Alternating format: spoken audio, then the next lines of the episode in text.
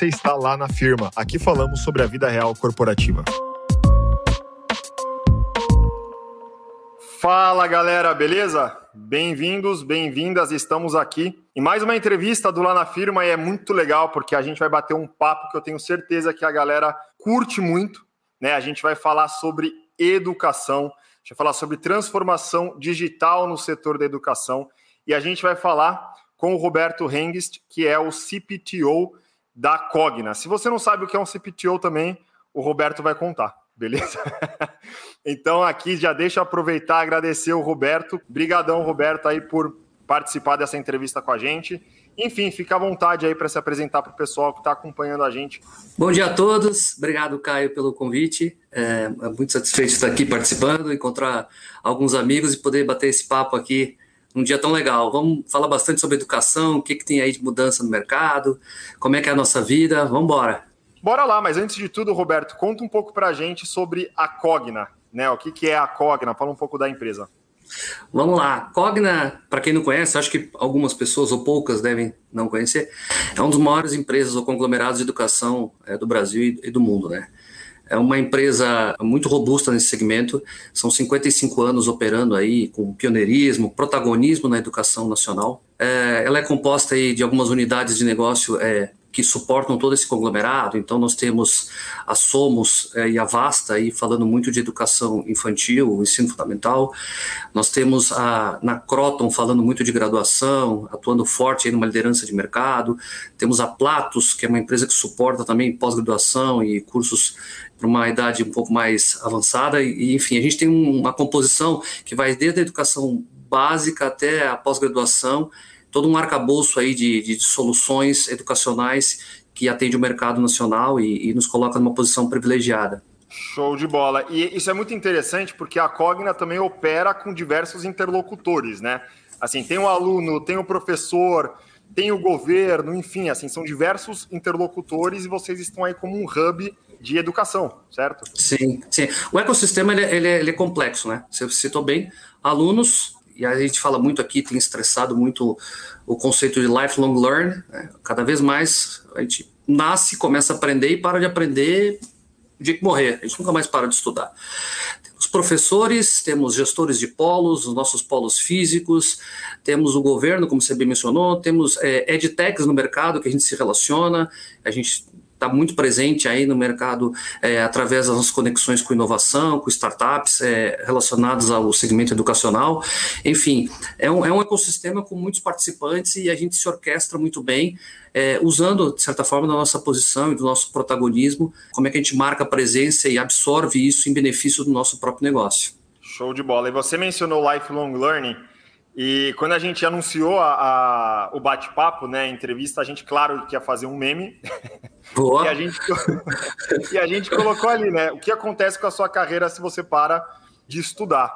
Nada, exatamente nada. Então a gente está num cenário que assim as informações se movimentam tão rápido, né? A gente tem um fluxo de informação tão grande que, claro, você entra na universidade, você faz a sua graduação, mas dali a dois anos aquele curso já mudou, já está atualizado. Então você vai para pós, você faz uma especialização. Enfim, não tem como ficar parado, não tem como não estudar mais, né? Não existe mais o do estudo. É exatamente isso aí. Hoje, hoje a, gente, é, a gente fala, a gente atinge aí 2 milhões e 400 mil estudantes ou alunos, então é um público muito grande, tá? seja por é, universidades próprias ou parcerias, então a gente tem uma, uma robustez, mas a gente sabe que é, um aluno se associa com a nossa marca, a nossa qualidade, o nosso produto, a gente quer carregar ele por muitos anos sabendo dessa necessidade de que ele nunca mais pare de se estudar, de se preparar para o mercado, eventualmente reaprender, tomar decisões de pivotar a carreira e ir por uma outra, uma outra profissão. Então a gente quer estar por perto, sabendo da importância da educação na vida das pessoas, o quanto a educação pode, na prática, mudar a vida de uma pessoa, de uma população, de uma cidade, do país e do mundo. É, o nosso protagonismo nesse sentido ele funciona exatamente em benefício disso saber que a gente pode mudar a vida das pessoas através da educação. E conta um pouco para a gente é, como a Cogna está transformando a educação aí por meio de inovação, de tecnologia, que você está aí com um desafio gigante nas mãos, né?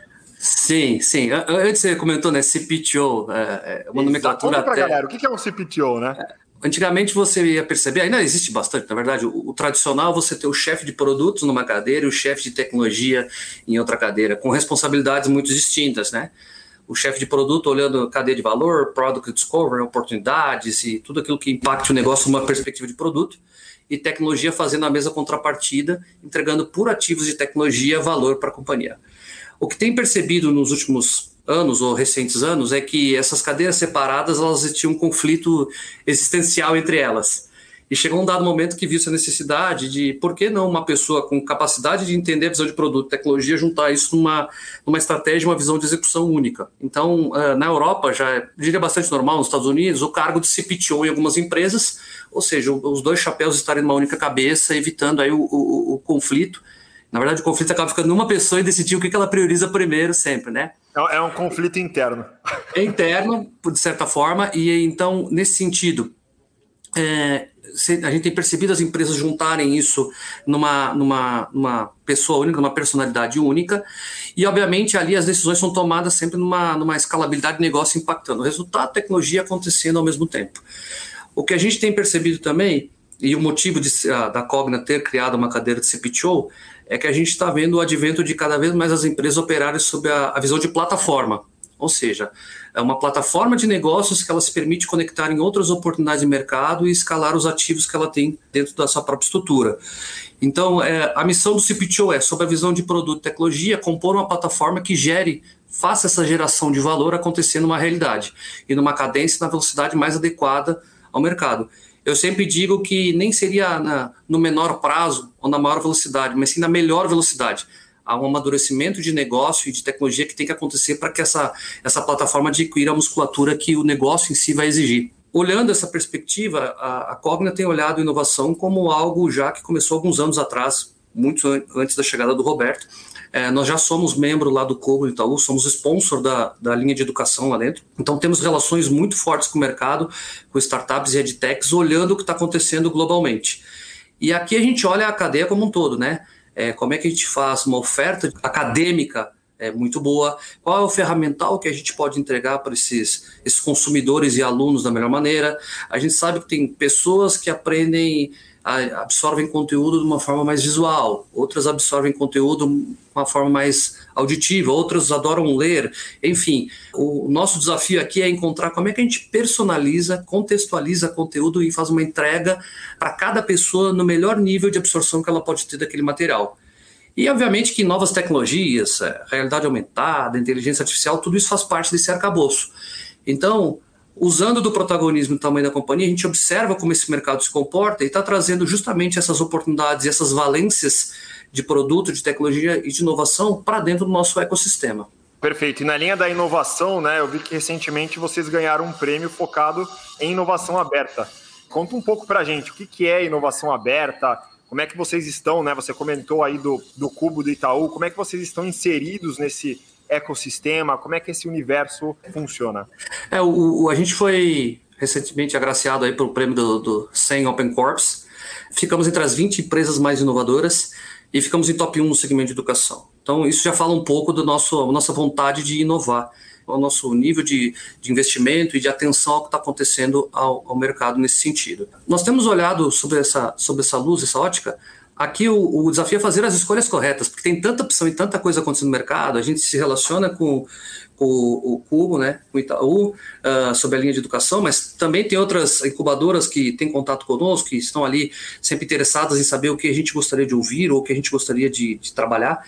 E, e, e, essa é a dimensão que a gente opera. Se você olhar hoje, uh, a gente olha muito quando a gente fala de plataforma, o que tem me chamado a atenção muito, o que tem vindo para efeito de marketplace educacional, o que, que tem de novo fugindo de modelos já vencedores, no sentido de vou fazer o que fazem, mas eu quero fazer também algo diferente, olhando parceiros grandes de mercado que operam em marketplaces em outros segmentos, mas também no segmento acadêmico. Como é que a gente pode trazer é, o que tem de inovação no segmento acadêmico para dentro da nossa cozinha e trabalhar isso como um ativo estratégico para os nossos alunos?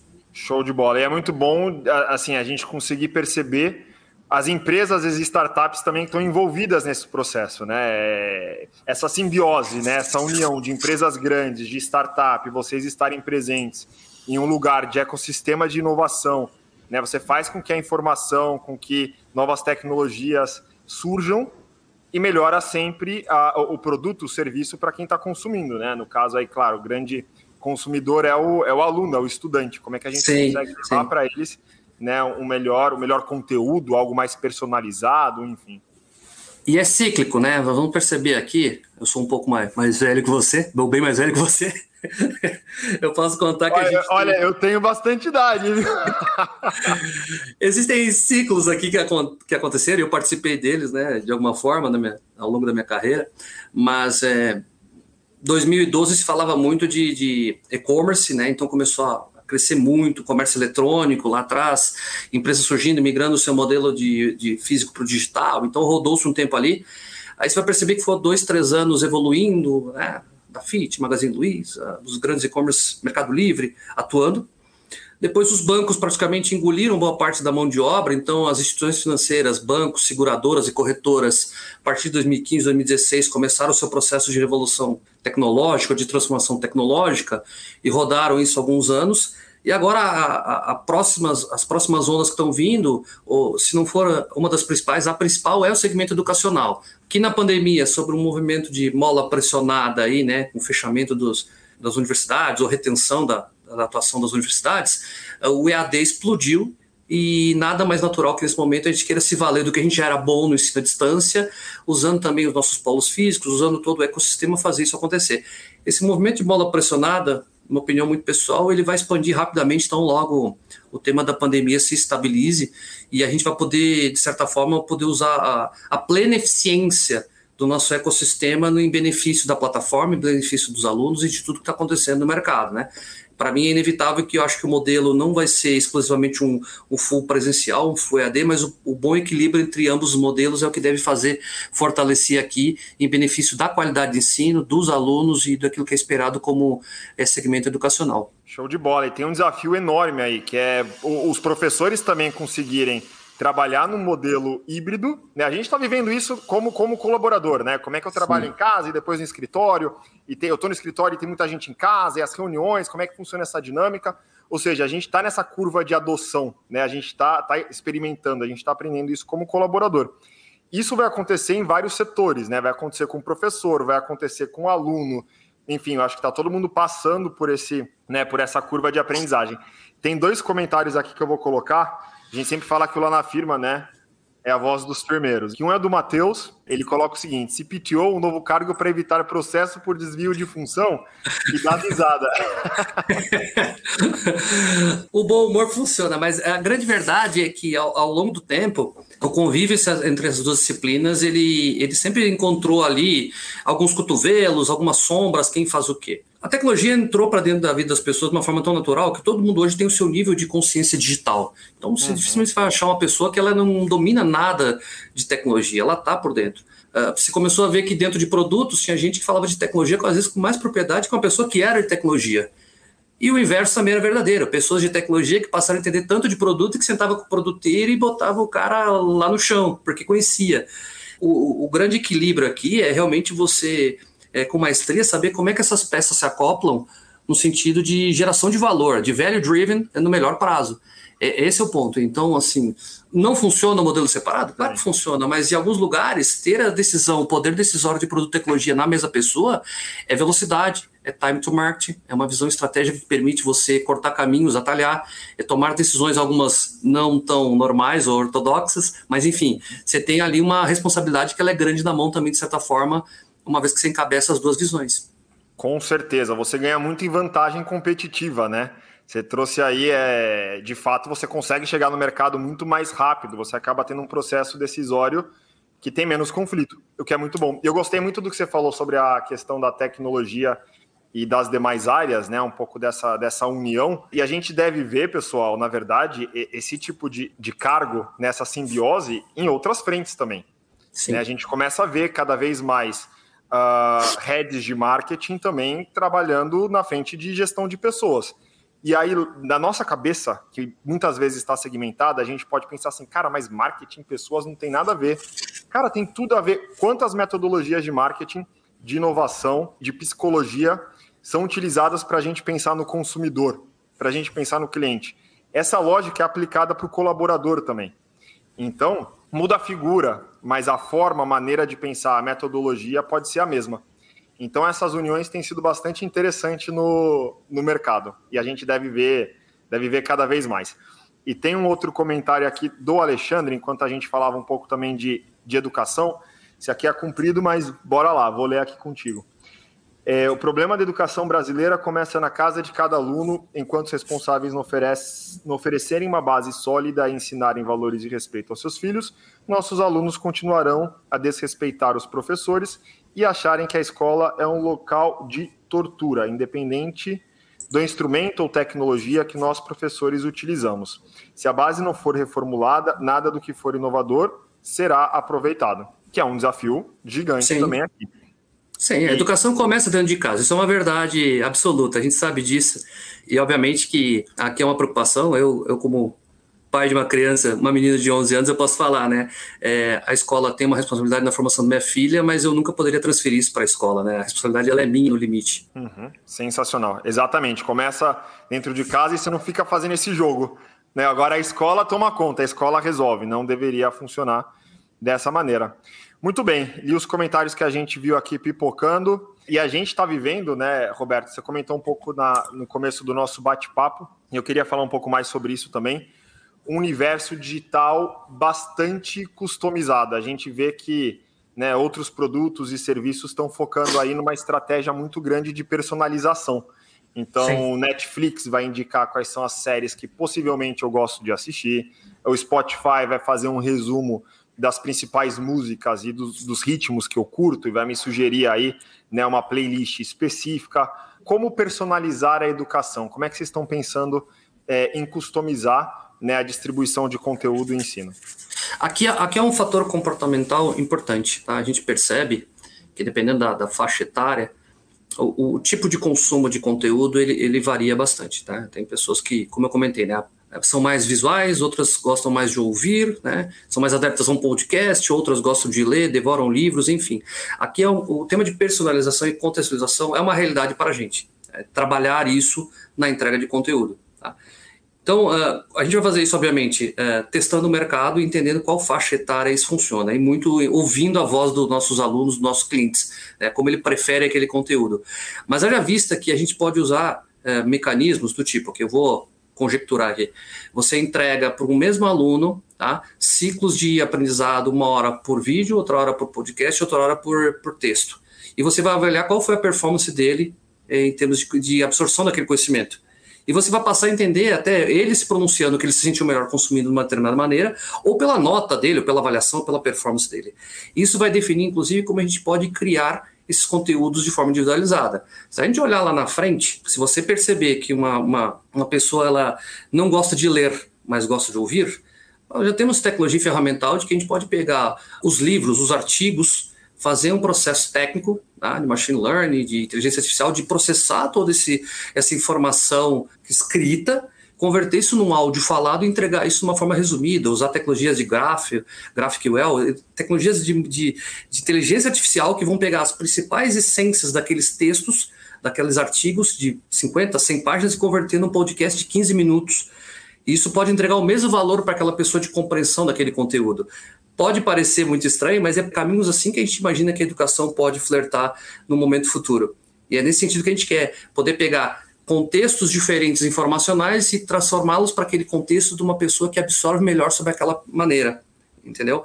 E fora isso, obviamente, usar como é que eu, eu auxilio aquele aluno no desenvolvimento do aprendizado, nem todos têm a mesma velocidade de aprendizado e nem todos precisam seguir a mesma trilha de aprendizado. Para partir do ponto A e chegar no ponto B, você pode seguir maneiras diferentes e entregar pessoas que têm o mesmo nível de entendimento por caminhos que se operaram diferente. Esse é o nosso desejo em algum momento de fazer isso acontecer aqui dentro, principalmente quando eu falo da plataforma, que é o desafio que a gente tem em mãos aqui dentro. Então, a gente vai flertar com oportunidades de produto e tecnologia, de personalizar e de dar contexto nisso para os nossos consumidores e alunos. Sensacional. E eu estava aqui, enquanto estava explicando, eu estava viajando aqui porque tem uma lógica por trás disso que é muito parecido com a lógica das redes sociais, né?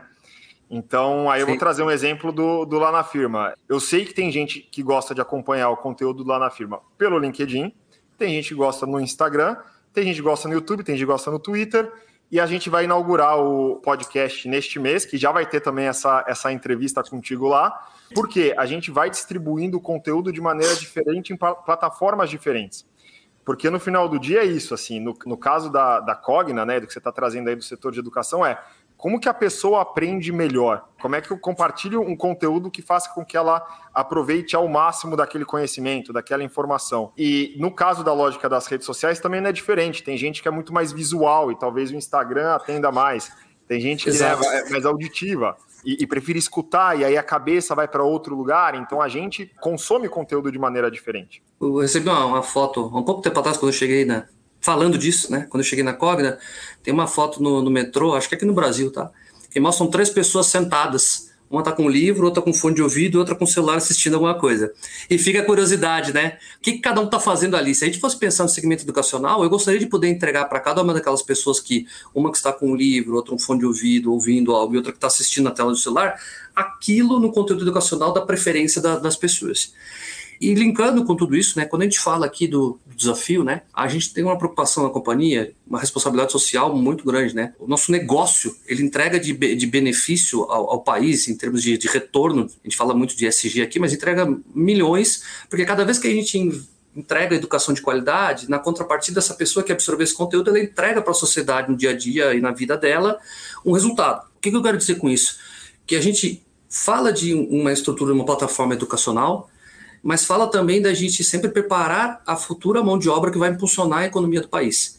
Então, nós temos preocupação de como é que, ao longo do, do estudo, numa graduação, numa pós-graduação, como é que eu coassisto esse, esses alunos, esses consumidores, a conectar eles com as empresas que estão interessadas em contratar mão de obra qualificada. Porque eu posso pegar os alunos no último ano dos cursos, entregar isso como uma mão de obra para o mercado já preparada. Então, aqui é importante a gente, além dessa de eu personalizar, contextualizar o conteúdo, a gente precisa estar atento e sempre estamos próximos às empresas do mercado, das necessidades, para linkar isso de certa forma.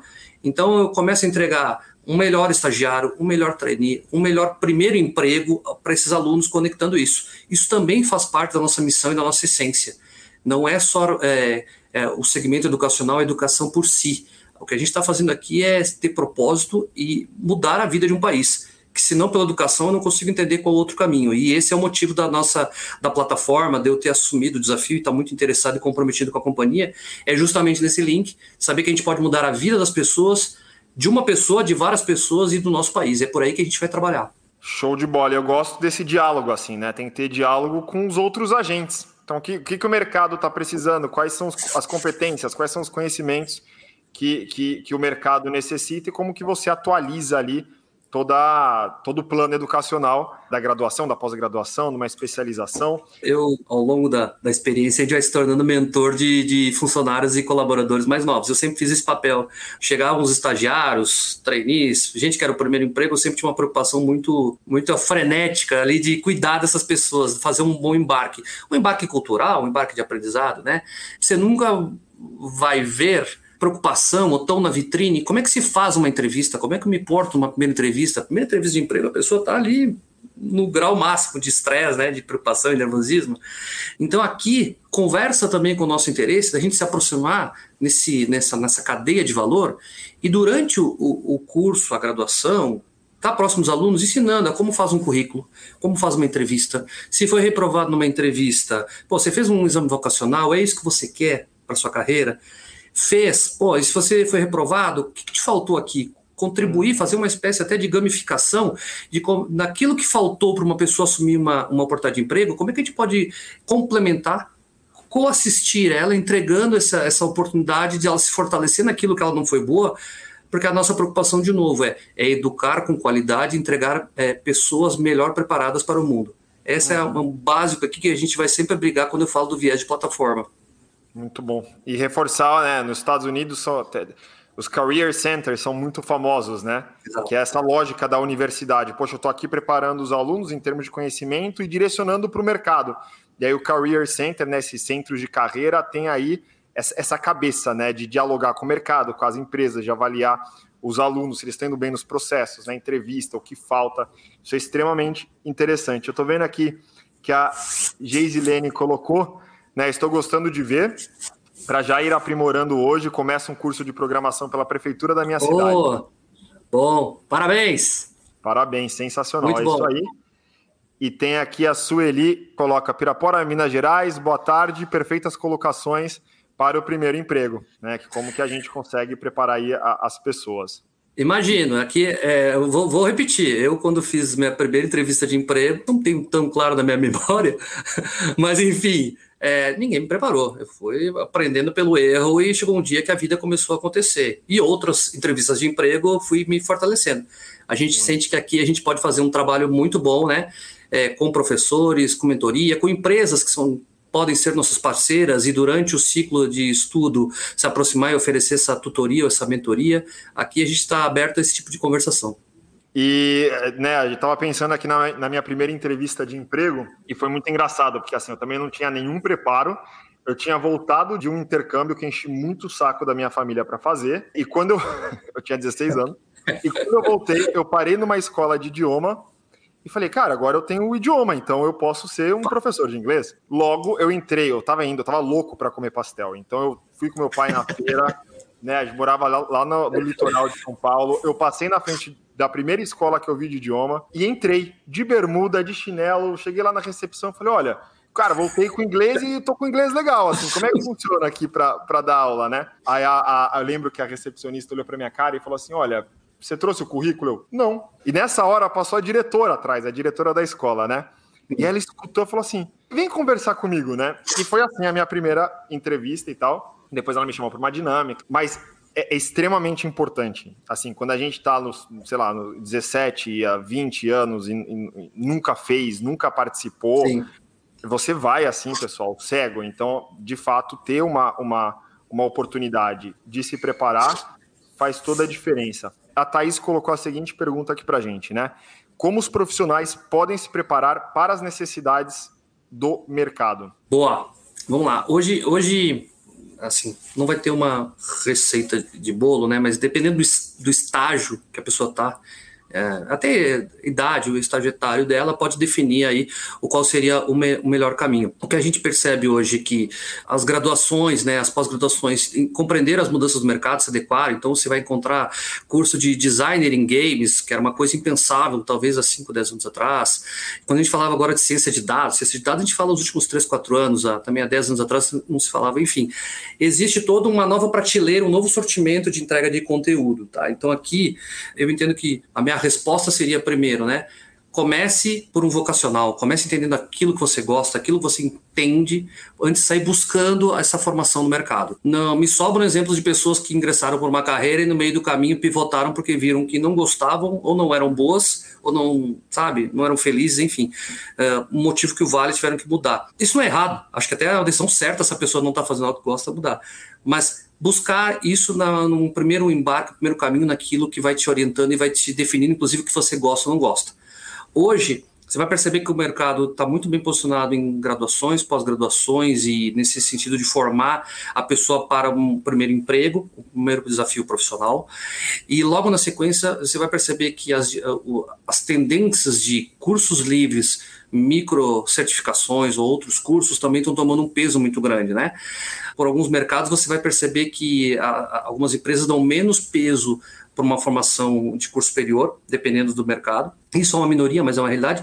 E dão muito valor a esse tipo de coisa, de curso livre, de formação das competências e habilidades ou microcertificações. E em carreira técnica, por exemplo, a gente já percebe que existe algumas, alguns profissionais que fizeram a graduação ou não fizeram a pós-graduação e são mais meritocraticamente reconhecidos por ter, por exemplo, todas as certificações de cloud, por exemplo, de uma, de uma grande companhia, de uma AWS, uma Azure, uma Microsoft, por exemplo. Então, é, é natural que, por exemplo, em tecnologia, as pessoas talvez fortaleçam mais indo na prática de mercado do que no, no primeiro momento na graduação. Em outros lugares, não tem conversa. É uma graduação, uma pós-graduação, um mestrado, e você vai perceber que ali a formação perfeita daquele profissional vai acontecer dentro de uma sala de aula e não por um modelo mais de curso livre, de micro certificações. Então, enfim, tem oportunidade do mercado. Se você olha para dentro de casa aqui, a gente tem um sortimento muito robusto para a formação do mercado, um dos mais completos, se não o mais completo. E o desafio de plataforma que eu vim assumir aqui também vem a contribuir com isso para dentro da companhia. Vem botar mais sortimento dentro da prateleira, mais oportunidades para que os alunos se autossirvam aqui e busquem o conhecimento aqui, além do que já existe, que é muito robusto, o que mais eu posso fazer de atrativo para gerar complementaridade no consumo dos consumidores e alunos. Muito bom. Temos outro comentário aqui, uma pergunta do Dayan, que ele coloca, né? Vocês enxergam que estamos entrando em convulsão social e que isso se reflete no meio corporativo? Complexo. Convulsão social? se ele tivesse aqui ao vivo, dizer elabore mais, né? Porque se ele está falando do cenário de pandemia, tá? Eu vou tentar falar um pouco sobre isso, é uma opinião muito pessoal, né? É, obviamente que houve aí um, uma retração da economia como um todo em nível global, uh, empregos foram reduzidos, algumas pessoas foram, foram desligadas, foram ao mercado, uh, e gerou realmente um, um, algo muito complexo e preocupante na vida das pessoas, né? Mas, por outro lado, eu posso dizer para vocês, e eu, eu acompanho isso muito perto, gerou-se, nunca teve tanto empreendedorismo no mundo e no Brasil como esse momento pandêmico. Óbvio que veio, não veio pelo amor, veio pela dor, né? Veio por um momento difícil as pessoas entenderem.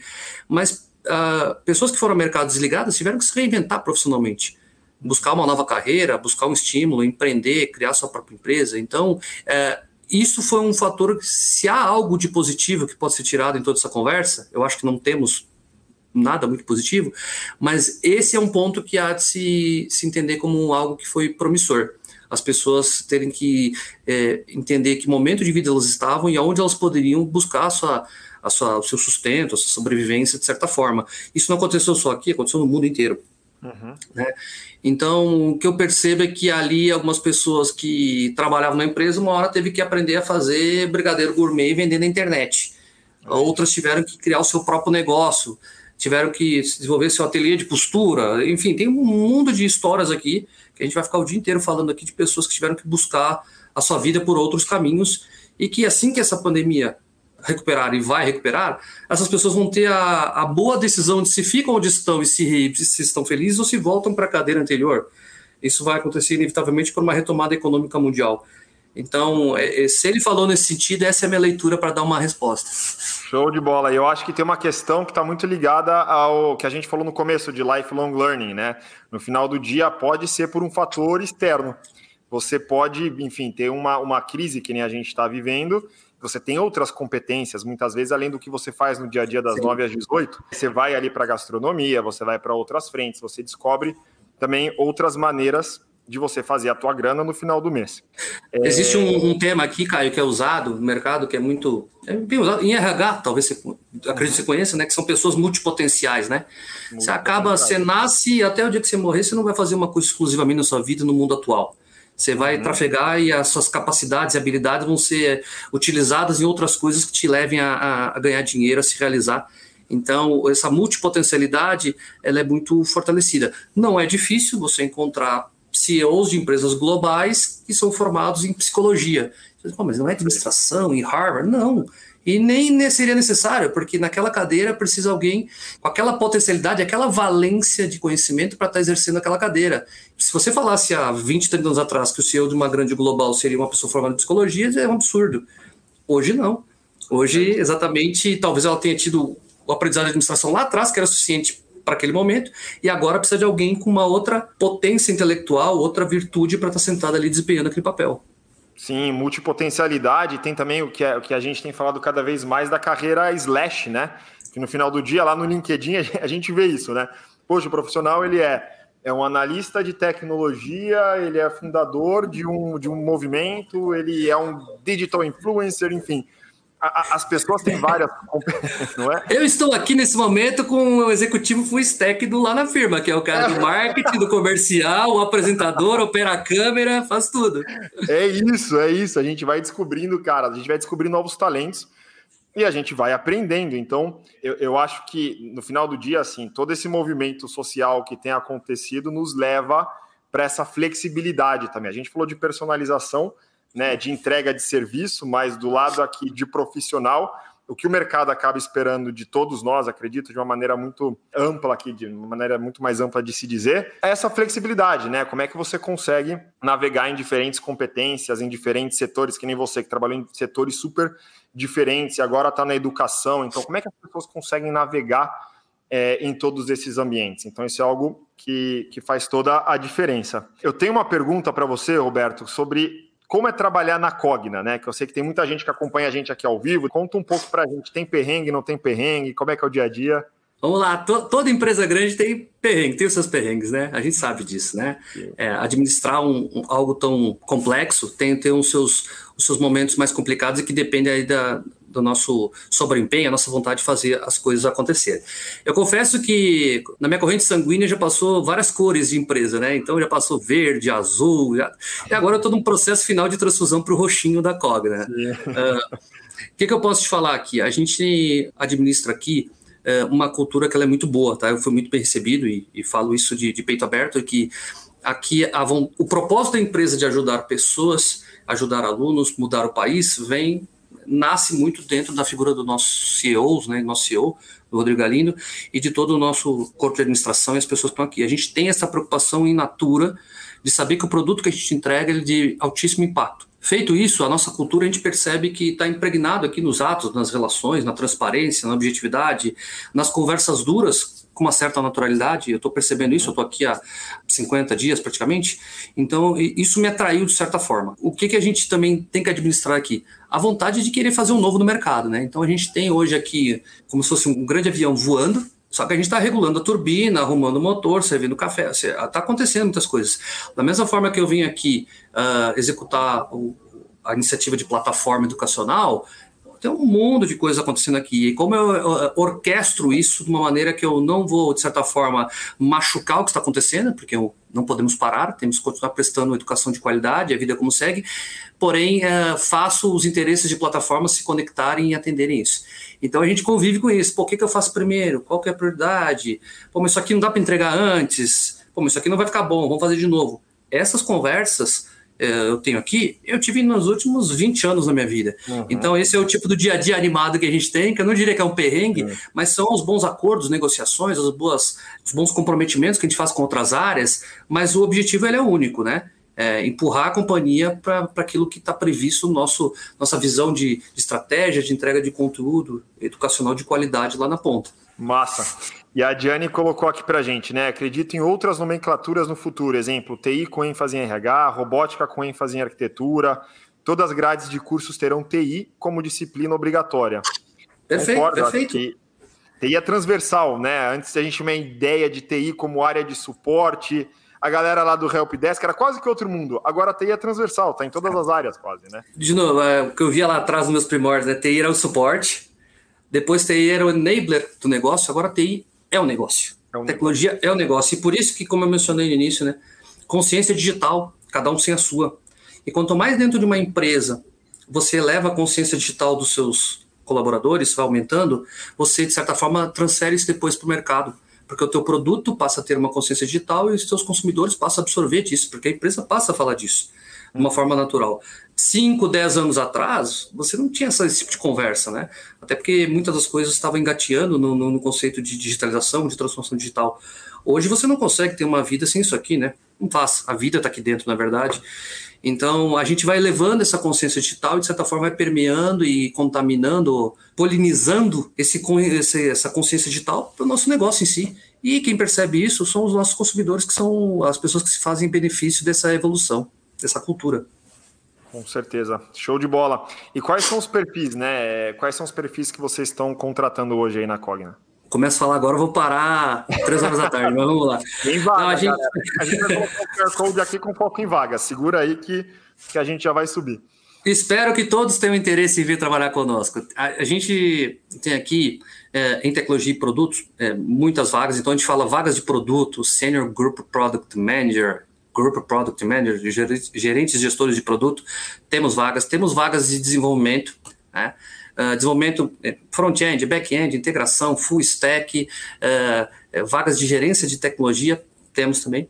Temos posições de UX designer, muito importante. A gente está dando uma preocupação muito grande para os nossos, os nossos ativos educacionais cada vez mais trabalhar a experiência. Então, temos posições, temos vagas de qualidade, teste, quality assurance, DevOps, arquitetura, enfim, toda a cadeia que envolve a criação de um produto tecnológico educacional, a gente tem posições e vagas abertas, e aí agradeço o compartilhamento do QR Code aí e o interesse. E o que não estiver aqui, nossa página no LinkedIn da Cognas também sempre publicamos vagas, oportunidades ali, e a gente está num movimento de contratação muito acelerado e de buscar os, os, melhores talentos no mercado, as pessoas que queiram realmente contribuir com o propósito e com a transformação da, da, da educação do país. Show de bola, galera. Vocês devem estar tá vendo aí um QR Code na tela. Esse primeiro QR Code é para um banco de talentos da Cogna, então quem está acompanhando agora ao vivo, quem está acompanhando depois, enfim, dá um print aí na tela, salve esse QR Code, né? Deixe ali o seu, as suas informações, o seu currículo, porque claro que também a gente gosta de gente que tem interesse. Então, quem está participando da live, né, tem a oportunidade de se inscrever nesse banco de talentos, faça, porque com certeza você consegue uma, uma oportunidade que tenha match aí com você também. E esse segundo QR Code é do Instagram da Cogna, que é Cogna Underline Edu, beleza? E eles estão com um projeto super legal de conteúdo. Então vocês vão perceber no Instagram deles que pouco a pouco teremos aí mais informações de transformação digital, do setor de educação. Eles falarão também cada vez mais sobre carreira, sobre novas carreiras, né? Falarão sobre UX, UI. Então vale a pena né, acompanhar para ver se tem a ver contigo, se você curte e claro, se curtir, é só se inscrever nas vagas e participar do processo. E, e, e assim, Caio, complementando, assim como tem vagas para minha estrutura, tem vagas para outras áreas tão, tão boas ou melhores que a minha para trabalhar. Então, assim, é cíclico, toda hora estamos postando vagas. O que fica a mensagem aqui é que nós estamos atrás das pessoas que queiram, uh, talentos que queiram realmente trabalhar com propósito e mudar a educação do país. Tá? Então, assim, que eu posso assegurar para vocês é que aqui é um ambiente culturalmente muito bom. O foco em pessoas aqui ele é fundamental. A gente tá, trabalha muito com isso. A companhia recebe aí os colaboradores de braços abertos para que venham fazer parte dessa, dessa longa jornada aqui de transformação. Bom, pessoal, brigadão aí quem participou, quem escreveu nos comentários, quem está assistindo a gente ao vivo, quem está assistindo depois. Agradeço por ter acompanhado, espero que tenha inspirado aí muita, muita gente. Estou vendo aqui algumas pessoas comentando né, que querem trabalhar, que estão disponíveis. Essa é a ideia, que vocês conheçam um pouco mais, que vocês conheçam aí né, o, o Roberto, que está com uma missão super interessante aí focada em produtos, em tecnologia na Cogna, que é uma gigante do setor de educação, então uma responsabilidade bem, bem alta, bem interessante. Roberto, queria te agradecer. Brigadão pelo pelo bate-papo e pela vibe boa. Espero que a gente faça outras vezes, que a gente se encontre aí em outras, em outras lives. É, você tem meu compromisso, sou fã do lá da firma, gosto muito do, do, do, produto de vocês, dou os parabéns aqui. Agradeço a todos que estiveram aqui, foi, foi muito legal essa conversa, espero que tenhamos outras. E reforço aqui o, o convite aos interessados a se juntar com a nossa empresa. Né, o QR Code foi compartilhado, sendo é, excessivamente repetitivo. Estamos aqui para mudar a vida das pessoas, mudar a educação e mudar o, o, país. Essa é a nossa missão, é por aí que a gente vai trabalhar e é nisso que, que me atraiu e é nisso que eu vou me, me dedicar os meus dias aqui a fazer o melhor para essa companhia junto com os meus times e os meus colegas. Show de bola, sensacional. Pessoal, brigadão, até a próxima, Roberto. Obrigado, gente. Valeu, tchau, tchau. Se você ouviu até aqui, tira um print, marca a gente, apareça nas nossas redes sociais. Estamos no Instagram com arroba lá underline na firma e no LinkedIn com um lá na firma. Além disso, siga o nosso podcast e avalie na plataforma de preferência, beleza? Na certeza da vossa compreensão, best regards.